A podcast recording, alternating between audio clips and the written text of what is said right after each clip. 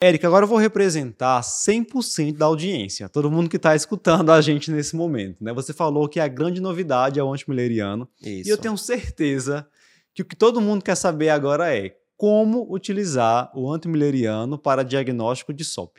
Todo mundo, inclusive eu. né? Porque assim, a gente vai ler a diretriz, sinceramente, ela deixa a desejar. Ah, maravilhoso, antimileriano agora vamos usar. E o que é que eu quero saber? Qual é o ponto de corte? Partir de quanto eu vou considerar alto para pensar em SOP? Eles não dizem, certo? Eles não estabelecem. Inclusive, no texto, no, porque tem uma versão expandida da diretriz que ele vai dando justificativa. Né? Aqui eu já faço até uma crítica que as justificativas que eles dão são muito mal elaboradas, mal feitas, mal escritas.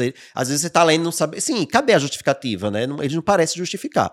E na parte do hormônio antimileriano, eles citam novamente que não tem como estabelecer um ponto de corte único, né? E meio que joga para você usar o ponto de corte do laboratório. O que dá a entender é isso, ó, vamos usar o ponto de corte do laboratório. Agora ele bota lá que o ideal era que esse laboratório estabelecesse um ponto de corte para a população da região, do local onde, onde aquele laboratório existe. Isso não vai acontecer né? Enfim. É aquela é, lenda da gestação, a, né? Eu pensei a mesma coisa, Ícaro. A mesma coisa que é você estabelecer um ponto de corte do TSH na gestação da sua população. Não, lembrei imediatamente você disso. Você não acha isso em lugar nenhum, não tem. Né? Mas pelo menos a diretriz de gestação, ela diz, mas se não tiver, usa esse ponto de corte aqui.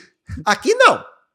Né? Meio que a gente vai usar o ponto de, o valor de referência do o laboratório. valor de referência do tá, laboratório. Tá, Ou certo. seja, escolha um laboratório bom que façam uma, uma, uma, técnica confiável, que seja um, uma, uma dosagem padronizada de hormônio antimileriano, porque você realmente vai ter que usar aí o, o, o valor de referência do laboratório. Lembrando que a avaliação dele tem algumas particularidades. Por tem. exemplo, se a mulher está em uso de contraceptivo oral, ela não pode dosar o antimileriano não. para diagnóstico de tem SOP. Tem que suspender. Na verdade, a investigação de SOP, de modo geral, mesmo os demais exames, não podem ser feitos na paciente que está usando contraceptivo isso. oral. O ideal é aguardar três meses da parada. Isso, ele até coloca isso, é uma coisa que já tem na diretriz de 2018, continua agora, suspendendo o anticoncepcional três meses antes para dosar qualquer hormônio. E aí vai entrar o antimileriano também. Ele, ele fala também que o antimileriano, por exemplo, pacientes com obesidade, né, costumam ter níveis mais baixos de hormônio antimileriano. Então ele diz assim: tenha cuidado com esses pacientes.